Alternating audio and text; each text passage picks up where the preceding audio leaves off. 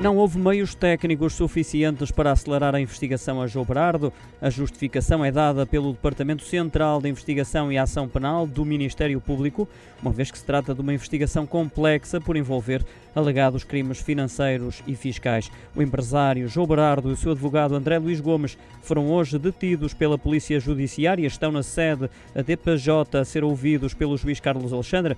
Agora o empresário vai passar a ser representado pelo advogado Paulo Saragossa da Mata, avança o Correio da Manhã. As autoridades realizaram hoje mais de 50 buscas em Lisboa, Funchal e Sesimbra, algumas delas domiciliárias, ainda a três estabelecimentos bancários e a um escritório de advogados, tendo ainda sido emitidos dois mandados de detenção. No inquérito que se encontra em segredo de justiça estão a ser investigadas matérias relacionadas com financiamentos concedidos pela Caixa Geral de Depósitos e outros factos conexos que levantam suspeitas quanto à prática de crimes de administração danosa, burla qualificada, fraude fiscal qualificado, uh, também branqueamento e eventualmente crimes cometidos no exercício de funções públicas.